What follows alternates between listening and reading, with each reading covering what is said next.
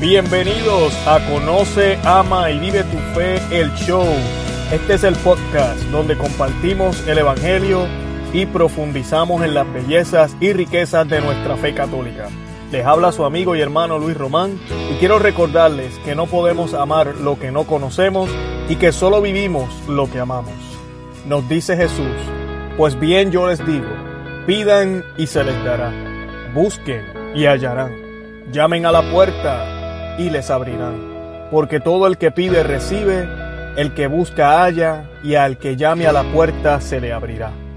¿Habrá un padre entre todos ustedes que dé a su hijo una serpiente cuando le pide pan? ¿Y si le pide un huevo le dará un escorpión?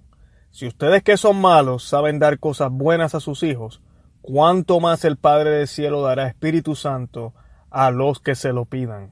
Amén. Bienvenidos una vez más a Conoce, Ama y Vive tu Fe el show. Este es el episodio número 4 y en el día de hoy tenemos una agenda excelente. Vamos a estar comenzando con la lectura del Evangelio según San Mateo, capítulo 3. Así que ya vamos por el capítulo 3 para los que son nuevos en el, en el grupo. Nosotros hemos estado leyendo el Evangelio de San Mateo y tenemos la meta de leerlo completo. Así que después que escuche este episodio, vaya al episodio 1 y episodio 2 de Conoce, Ama y Vive tu Fe, el show, para que pueda ver la explicación de esos dos capítulos. También vamos a hablar en el día de hoy sobre San Juan el Evangelista. Eh, ay, disculpen, San Lucas el Evangelista. Eh, y vamos a estar también meditando el proverbio de la semana, el proverbio, eh, de, proverbio 4 del 18 al 19.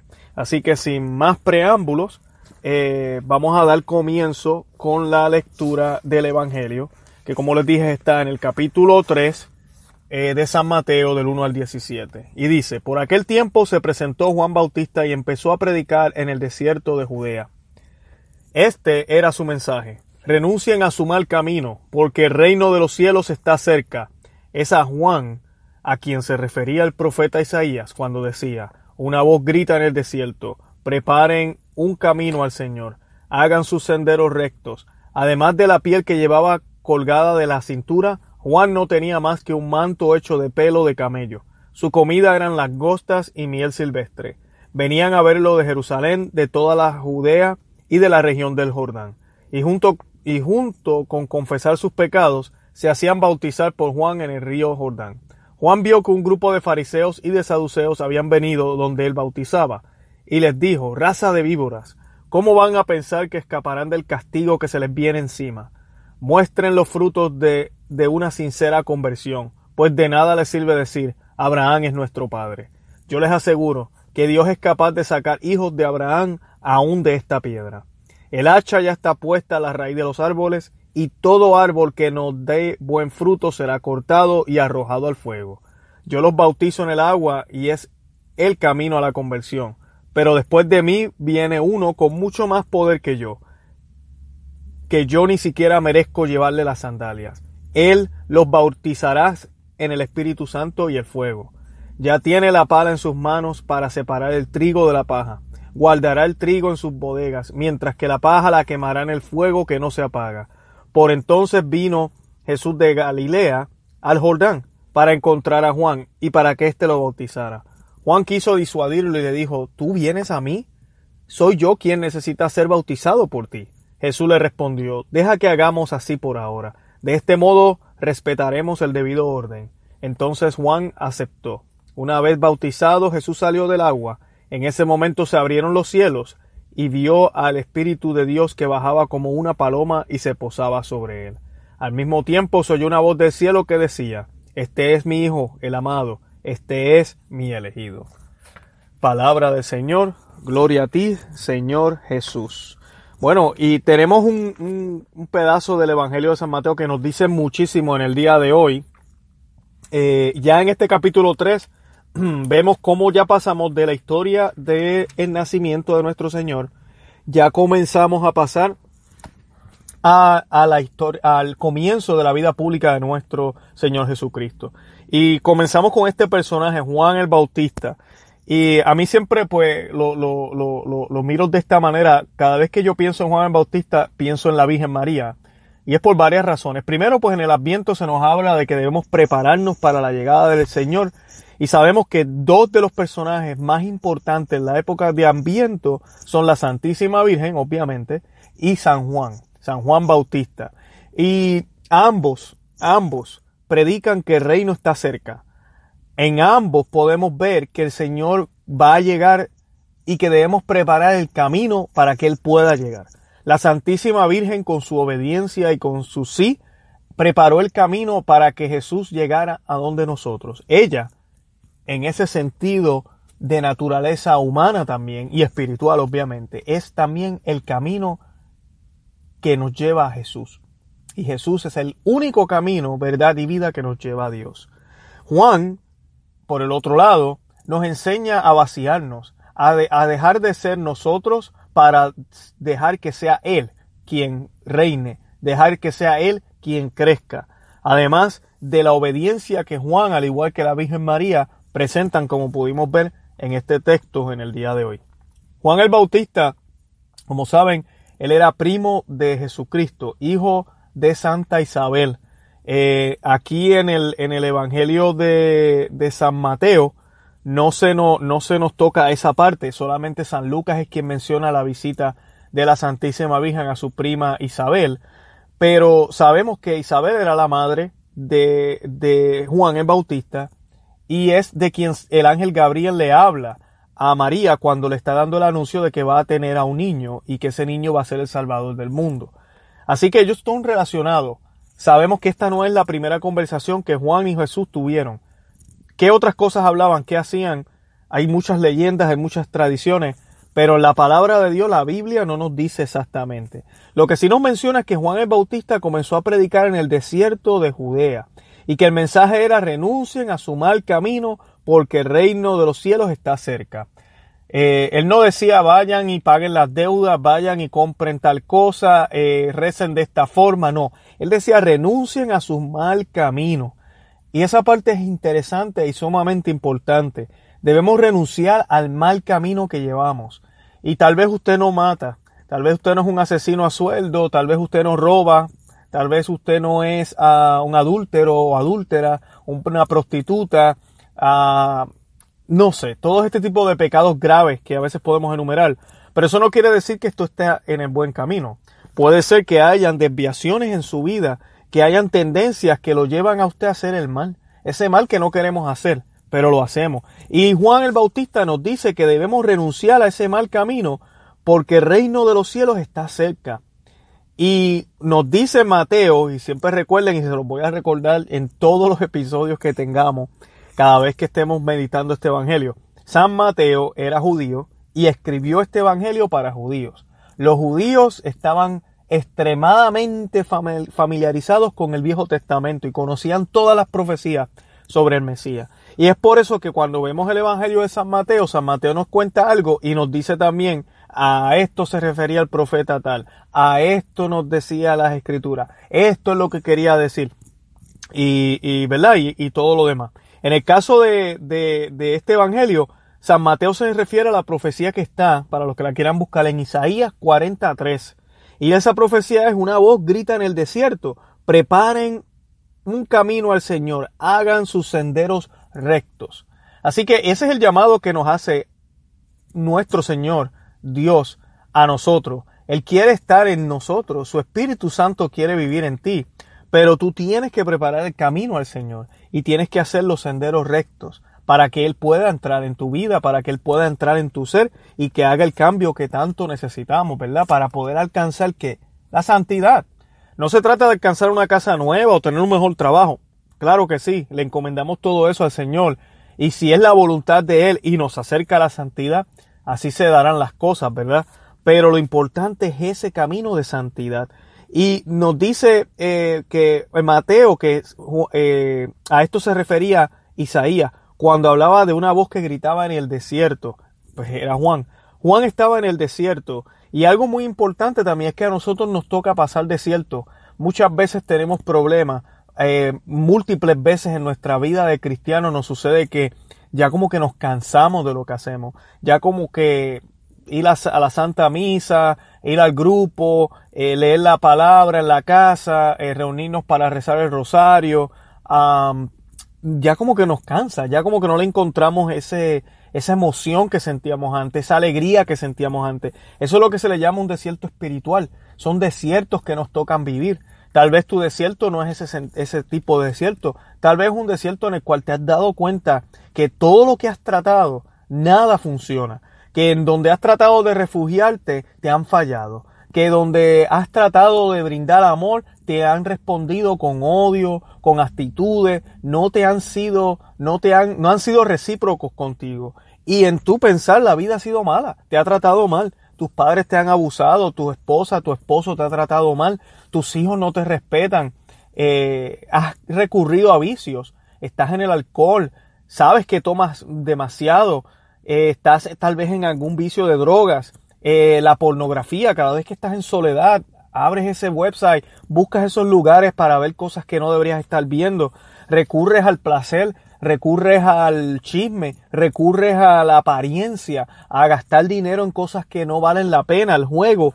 Esos son desiertos que tenemos, que por más que hagamos esos desiertos jamás van a poder echar o, aparecer agua en ellos si no nos dejamos llevar por el Señor. Y, él estaba gritando en el desierto, como nos dice Isaías, renuncien a su mal camino porque el reino de los cielos está cerca. Miren esto bien, les acabo de hablar que es el desierto. Y en el desierto es que se nos está gritando esto. Nos están pidiendo que salgamos de ese desierto. Tenemos que salir porque el reino de los cielos está cerca. No podemos quedarnos ahí. El desierto a veces hace falta. Muchas personas, como decimos los puertorriqueños, nosotros decimos que a veces muchas personas no, no aprenden hasta que no tocan fondo. Este servidor que les habla, Luis Román, yo, yo pasé por, por una muy fea por varias, ¿verdad? Pero una que, que, que no fue hasta que toqué fondo, que me viene a dar cuenta cuando todo se me había perdido, mi matrimonio, mi trabajo, cuando caí en esa depresión tan fea, que me vine a dar cuenta que yo tenía que cambiar, que yo no podía, que yo no era el santo que yo pensaba que yo era, que yo no era el super papá o el super esposo que yo pensaba que yo era. Y es, tengo que salirme de ese desierto. Y primero es querer. Yo tengo que querer eso y entonces saber que solo con Dios yo puedo alcanzarlo, solo con Él.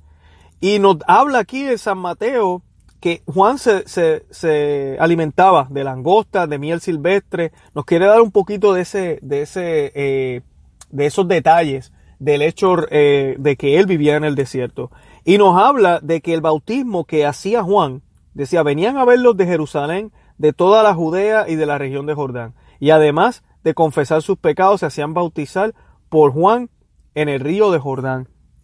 Y se bautizaban para, para ser perdonados sus pecados. El perdón, el bautismo de Juan era un bautismo de conversión.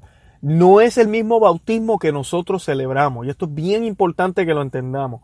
Cuando Jesucristo le habló a Nicodemo, le dijo que teníamos que nacer de nuevo del agua. Cuando él le dijo a los discípulos, bauticen en el nombre del Padre, del Hijo y del Espíritu Santo, él no estaba refiriéndose al bautismo que él tuvo en el río Jordán, hecho por Juan, para nada. Este bautismo es una señal, es una prefiguración de lo que va a venir. Y el mismo Juan lo dice. Él dice, él dice más adelante que él no es el, el Mesías. Él también nos dice que, que él lo que él está buscando es la conversión de las personas para que se preparen porque viene otro, ¿verdad? Que, que va a bautizar y que va a bautizar con fuego, con Espíritu Santo. Ya ese es el bautismo que instituye Jesucristo, que reemplaza la circuncisión. Y cabe mencionar que la circuncisión se hacía antes del octavo día. A cualquier niño se tenía que circuncidar ya para el octavo día. y adultos si entraban al judaísmo, ese era el, el, signo de que entraban al reino, entraban al pueblo de Dios. Lo mismo nos sucede a nosotros con el bautismo al igual que los judíos no esperaban a que el niño creciera para circuncidarlo, asimismo nosotros no esperamos a que el niño crezca para bautizarlo, porque no es la decisión que el niño está tomando, sino lo que nosotros le estamos negando si no lo hacemos. Y pues el niño luego cuando adulto tendrá la oportunidad de renegar lo que le dieron sus padres o de aceptarlo. Eh, pero esto es bien importante mencionarlo para que no nos confundamos. Sí, Jesús está aquí adulto, eh, y se está bautizando con Juan, pero no es el bautismo que nosotros profesamos. Y, se, y, y Juan usa un lenguaje bastante fuerte cuando ve a los saduceos y les dice, raza de víbora, ¿cómo van a escapar del castigo que se les viene encima? Ese lenguaje me recuerda a mí a Jesucristo más adelante, ¿verdad?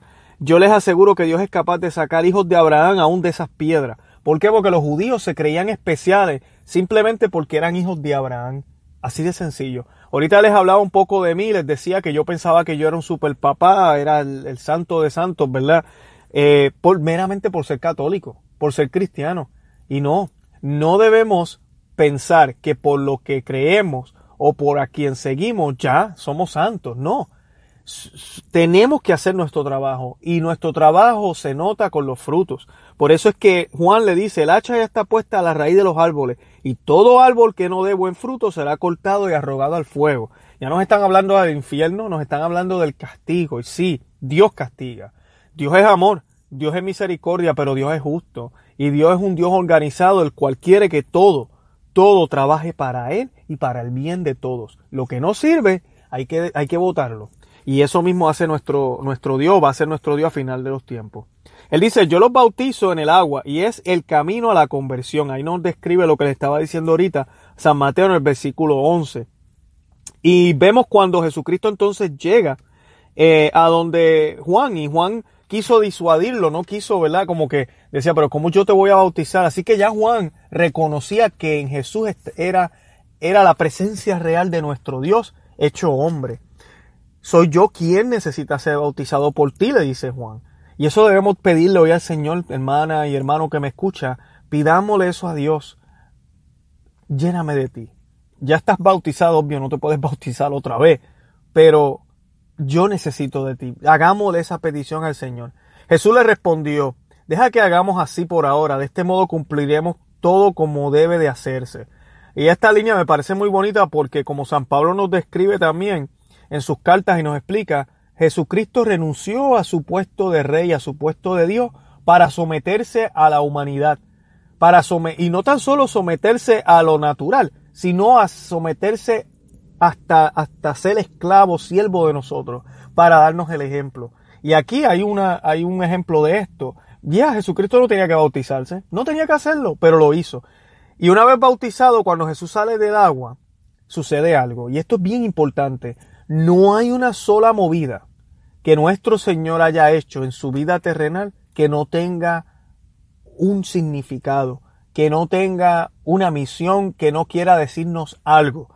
Jesucristo también sabía que esto iba a suceder, Él es Dios. Y esta, la, la, la, el bautismo de nuestro Señor Jesucristo deja ver en claro la Santísima Trinidad por primera vez aquí en San Mateo, ya en el capítulo 3, podemos ver las tres personas en una misma, eh, en un mismo lugar, al mismo tiempo. Y es una manera también de nuestro Señor Jesucristo darse a mostrar a los que están ahí presentes que Él es el Hijo de Dios. Confirmarle a Juan que Él es el Hijo de Dios. Confirmarle también a Juan y al mundo entero que ahora es que comienza su misión pública. Y Jesucristo hace esto, sale del agua, se abren los cielos y el Espíritu de Dios bajó en forma de paloma. El Espíritu de Dios no es una paloma, tampoco es fuego. El Espíritu de Dios baja de esa forma o bajó de esa forma en esta ocasión. Y se posó sobre él. Y al mismo tiempo, y esto es bien importante lo que les decía ahorita, al mismo tiempo, Mateo no tenía que colocar esa línea. Pero es importante que se diga al mismo tiempo, en el mismo lugar, a la misma hora, en el mismo instante, se oyó una voz del cielo que decía, este es mi hijo, el amado, en el que me complazco. Así que ya nos están dejando saber que hay un Dios Padre, eso lo saben todos los judíos, pero que ahora Dios Padre tiene un hijo, la segunda persona de la Santísima Trinidad, que es ese que se está, acaba de bautizarse, y el Espíritu Santo eh, eh, desciende sobre él. El Espíritu Santo es la tercera persona de la Santísima Trinidad. Así que vemos con mucha claridad, eh, vemos con mucha claridad a la Santísima Trinidad reflejada en este capítulo. También es importante ver que nuestro Señor Jesucristo quiso darse a conocer de esa manera antes delante de todos. Y es lo que nos, nos dice a nosotros en el día de hoy. Nuestro Señor Jesucristo, delante de nosotros siempre, nos muestra su grandeza. No hay una sola cosa que suceda, como les mencionaba, relacionada a Dios que no tenga un propósito. Lo importante aquí es, estamos prestando atención, estamos viendo las señales y entendiéndolas como son. Por eso es que debemos mantenernos en oración, conocer al Señor, para poder así entender lo que el Señor quiere de nosotros. Ahora quisiera pues hablarles un poco de el evangelista San Lucas, ¿ok? San Lucas. Y el evangelista San Lucas, eh, ustedes saben que estamos leyendo, ¿verdad? En estos días estamos leyendo el Evangelio de San Mateo, eh, pero el evangelista de San Lucas, pues por cierto, el Evangelio de San Lucas para mí es uno de mis, de, es mi, es mi, mi evangelista favorito, eh, por el hecho de que eh, hay evidencia de que él posiblemente entrevistó a la Santísima Virgen. Y yo pues de por sí soy muy, muy devoto a la Santísima Virgen. A mí un católico no puede ser católico, ¿verdad? Si no es devoto a la Santísima Virgen. Y yo no diría solo católico. Yo creo que cualquier cristiano que no reconozca que la Santísima Virgen es este es la, el camino más fácil para llegar a Jesucristo está perdiendo, está, es missing the point, como dicen en inglés, está perdiendo el punto, no se está dando cuenta o no está entendiendo las escrituras con claridad. Y San Lucas pues se nos dice, se, él mismo dice en el primer eh, capítulo, en la introducción, que él entrevistó a testigos de lo que había sucedido con nuestro Señor Jesucristo y que, y que con eso y los testimonios de varias personas, él pudo colocar el Evangelio de San Lucas junto, la historia de nuestro Señor Jesucristo junta. La razón por la cual también les estoy hablando de esto en el día de hoy es porque esta semana vamos a estar celebrando a San Lucas, siempre se celebra el 18 de octubre. Y San Lucas, el evangelista, es mencionado por San Pablo como un médico en Colosenses 4:14. San Pablo lo describe como doctor. Eh, también se dice que era pintor. Eh, por eso San Lucas, si no lo sabían, es el patrón de los médicos y los pintores. En los versículos 2 y 3 del capítulo 1 del Evangelio, él decide, eh, él, redacta y dice cómo redactó el Evangelio con testigos oculares y desde los orígenes. O sea que también entrevistó a los apóstoles.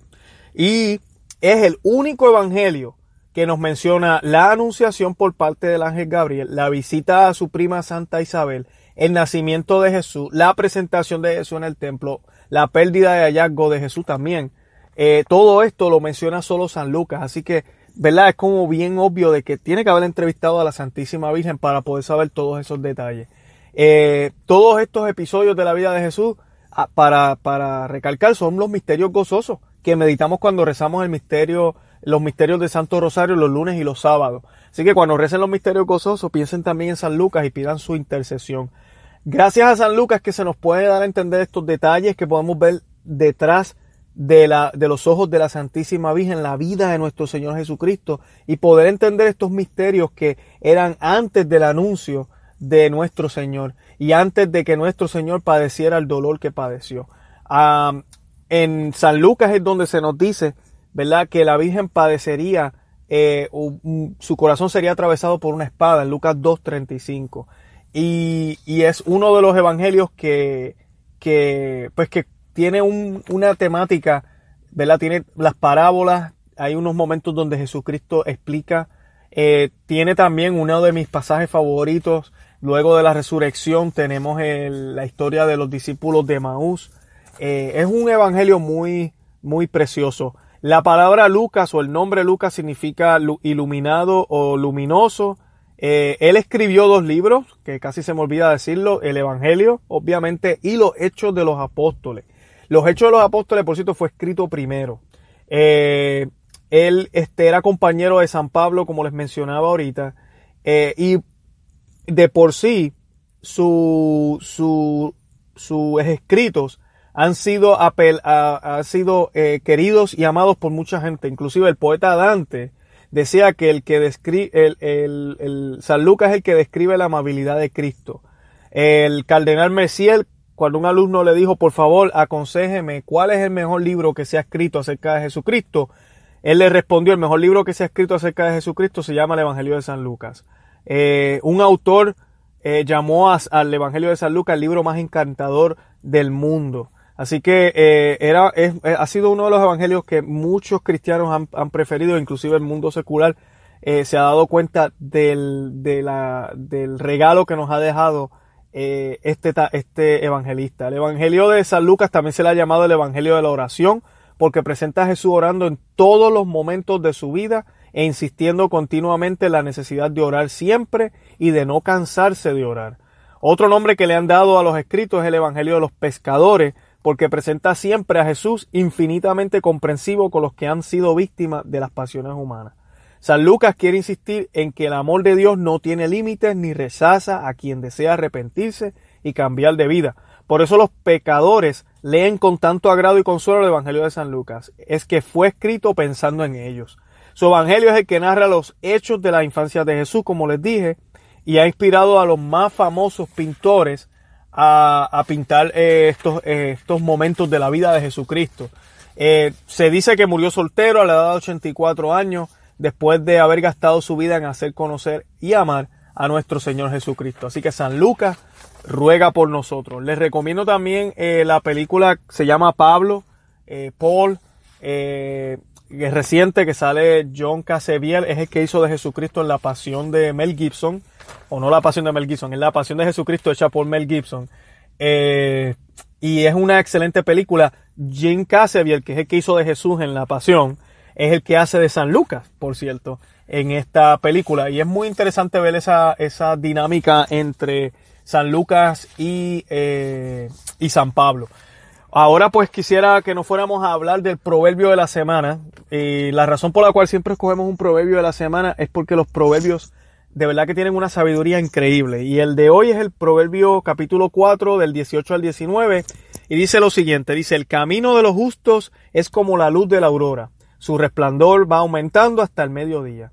Pero el camino de los malvados es solo oscuridad. No ven lo que, lo que los hará caer. Wow.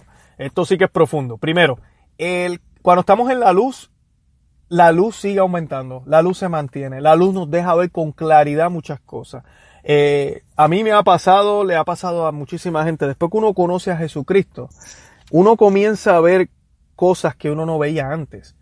Y no estoy hablando de ver al demonio en todos lados, yo no estoy hablando de eso, estoy hablando de uno darse cuenta de, muchas cosas de la vida de uno, porque la luz ilumina, el resplandor ilumina todo lo que había o todo lo que estaba oscuro. y no hay, no es coincidencia el ver cómo los santos, no hay un solo santo de los grandes santos, como Santo Tomás de Aquino, San Francisco de Asís, eh, que uno, uno ve estos santos y uno dice, no puede ser, con la vida que ellos tuvieron, todo lo que hicieron, y se, ellos decían, yo soy el pecador más vil que existe en el mundo. Yo no merezco nada, mi Señor. ¿Y por qué esa reacción? Si están viviendo en santidad, si trabajan para el Señor, son religiosos, imagínense, se pasan en la, en la iglesia todo el día.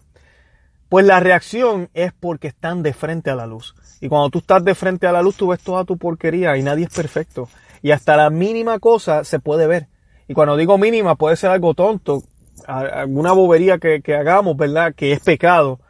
Eh, se ve y luce mal, porque se nota más. Es como cuando uno limpia o cuando tú limpias un lugar y dejas el otro lado sucio. Ahora el sucio se nota más, ¿verdad? El lado sucio porque al lado, justo al lado, hay algo limpio. Eh, y eso es lo que nos sucede cuando estamos de frente al Señor. Esa debería ser la reacción. Usted quiere saber si de verdad está de frente al Señor, pues esos deben ser los sentimientos que debemos tener. Eh, sentimientos de pena, sentimientos de, de, de pedir perdón, de pedir misericordia, de alegría también, claro, estamos, en, estamos con el Señor, estamos de frente a Él, pero no podemos dejar pasar que tenemos que observarnos y mirarnos y el Señor nos deja ver todas esas cosas, además de que nos ilumina el camino y muchas veces las personas cuando están con el Señor dejan de hacer cosas que les hacían daño. Es como cuando usted va con, con, una linterna en la oscuridad. Ahora sí usted puede ver el camino y si hay un agujero, usted no va a entrar, no va a caerse en el agujero, porque ahora sí puede verlo.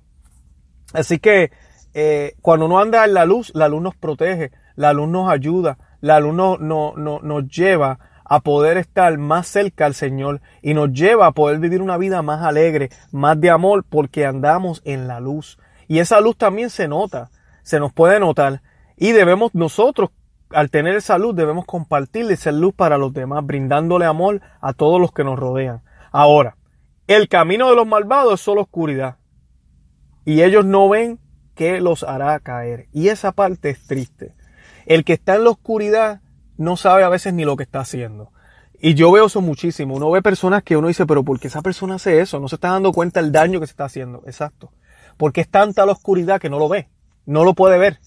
El drogadicto a veces está tan metido que en, la droga que no admite que es un adicto. El alcohólico igual. Lo que yo les comentaba al principio del, del podcast. Yo personalmente, yo pensaba que yo era un buen esposo. Yo soy un buen cristiano. Yo ando con mi rosario en el cuello. Y cuando tú empiezas a tener luz en tu vida y te das cuenta que te falta muchísimo, que fallas aquí, que fallas allá, pero cuando estás en la oscuridad no se ve nada. Eso tú piensas que estás bien, no ves nada. Además de que la oscuridad por estar en la oscuridad no vas a saber distinguir lo que es bueno y lo que es malo. Por estar en la oscuridad y tu vida no está iluminada con la sabiduría de Dios, no vas a saber tomar decisiones correctas que sean buenas para ti y para tu familia. No buenas solamente aquí en la tierra, sino buenas también para esa vida espiritual que nos espera, para poder resucitar en Jesucristo y ser santos. Eh, a veces las malas decisiones que tomamos en términos financieros, en términos eh, románticos, en lo que sea, son un reflejo de lo mal que estamos espiritualmente. Si usted pone su casa en orden, su alma, espíritu y mente, créame que su vida va a empezar a cambiar. Aquí en la tierra también va a cambiar grandemente su trabajo, su casa, su familia, su salud, eh, su felicidad, todo eso va a cambiar, pero sobre todo su relación con Dios, la oración, eh, la espiritualidad, la, la, paciencia que va a comenzar a entender, a tener, a las cosas que va a comenzar a entender, le, va a poder decir las cosas como las debe decir, va a poder amar al 100% sin esperar nada a cambio. Todo eso sucede si no estamos en la oscuridad. Así que pidámosles al Señor que nos ayude a mantenernos en la luz y que nos saque de la oscuridad en la cual nos encontramos. Y si no estamos en la oscuridad completamente, pidámosles a Dios que ilumine esos lugares oscuros donde más vergüenza me da. Porque muchas veces tenemos lugares donde no queremos que Él entre. Como cuando viene la visita a nuestros hogares y la sala y la cocina y el baño de la visita están recogidos. Pero cuando la visita viene y me dice, oye, mira, puedo ver tu habitación. Como no hemos recogido allá, no queremos que nadie vaya para allá, que yo todavía no está recogido, no está limpio. Eh, y empezamos a poner excusa, no, no, no entres allá. No hagamos eso con el Señor. El Espíritu de Dios está entrando a tu vida hoy. Prepara el camino al Señor. Ese camino hay que preparárselo completamente. Tienen que ser senderos rectos, donde no hayan obstáculos, donde no hayan excepciones, donde no hayan excusas, donde dejemos que el Señor entre e ilumine cada rincón de nuestro ser. Esas partes de nosotros que tanto nos avergüenza, tal vez nuestra sexualidad, tal vez nuestra autoestima, nuestra, eh, si somos narcisistas, eh, nuestro orgullo, las mentiras que hemos dicho, eh, lo que en verdad pensamos de la gente, nuestros complejos. Dejemos que el Señor entre a todos esos lugares y que no nos dé vergüenza. No va a ser fácil. Nadie ha dicho que va a ser fácil. Cristo no dijo que iba a ser fácil. Pero nada, nada, nada es imposible para Él. Démosle esa oportunidad al Señor. No te vas a arrepentir, mi hermano y mi hermana. Bueno, en el nombre del Padre, del Hijo y del Espíritu Santo, Señor, te encomendamos a todos los que nos escuchan en el día de hoy y a todos los que se nos van a seguir uniendo a Conoce, Ama y Vive tu Fe. Te damos gracias por la tecnología y te damos gracias por un episodio más. Gracias por este episodio número 4, por decirnos que nos preparemos, porque estás tú por llegar, estás tú por venir. Y eso es cada día. Cada día tú quieres llegar a nuestras vidas y seguir entrando y caminando en nuestra, en nuestra alma, en nuestro cuerpo, en nuestra mente. Ayúdanos a dejarnos guiar y a dejarnos llenar por ti y a escuchar tus palabras. Y ayúdanos también a hacer luz para otros, para que así, con el poder tuyo y con el Espíritu Santo, tu nombre sea glorificado. Mi Dios, te damos gracias por todo lo que nos das, por todo lo que haces por nosotros. Y te encomendamos a todas las familias de los que nos escuchan y a todos los que nos están escuchando. Todo esto te lo pedimos en el nombre de Jesús. Amén. Bueno, los quiero invitar una vez más a visitar nuestro ah, blog o nuestro website conoce, ama y vive tu fe.com. conoce, ama y vive tu fe.com. Todos los días eh, yo trato de escribir algo y les dejo algún artículo. Eh, hay mucha información apologética sobre la Virgen, la Iglesia los Santos, la fiesta, la liturgia. Eh, están todos los audios ahí también, de todo. Así que entren ahí para que encuentren toda la información. Nos pueden buscar en Facebook, en Instagram, en Twitter, como Conoce, Ama y Vive tu Fe, uh, Conoce, Ama y Vive tu Fe. y también pues busquen nuestro podcast, si escucharon este episodio a través del Facebook, pueden ir a cualquiera de las aplicaciones que están abajo, en el, en el, en este, que les coloqué abajo, o pueden utilizar la que quieran que sea para podcast. Si tienen Apple, pueden ir a iTunes y la aplicación podcast y suscríbanse al podcast. Cada vez que coloquemos un audio, les llega una notificación y nos pueden escuchar. De verdad que busquen nuestros audios. Tenemos eh, dos formatos. Los que dicen episodio 1, 2, 3 y 4 son este show, que son los más extensos. Y los demás son audios más cortos. Eh, la mayoría son, eh, le llamamos en 10 minutos y es algún tema que tratamos de explicar y lo tratamos de explicar en 10 minutos. Sugerencias, preguntas, lo que quieran saber, me pueden escribir al email que tenemos colocado en mi website. También pueden escribirme por el Facebook o en Twitter uh, o en Instagram.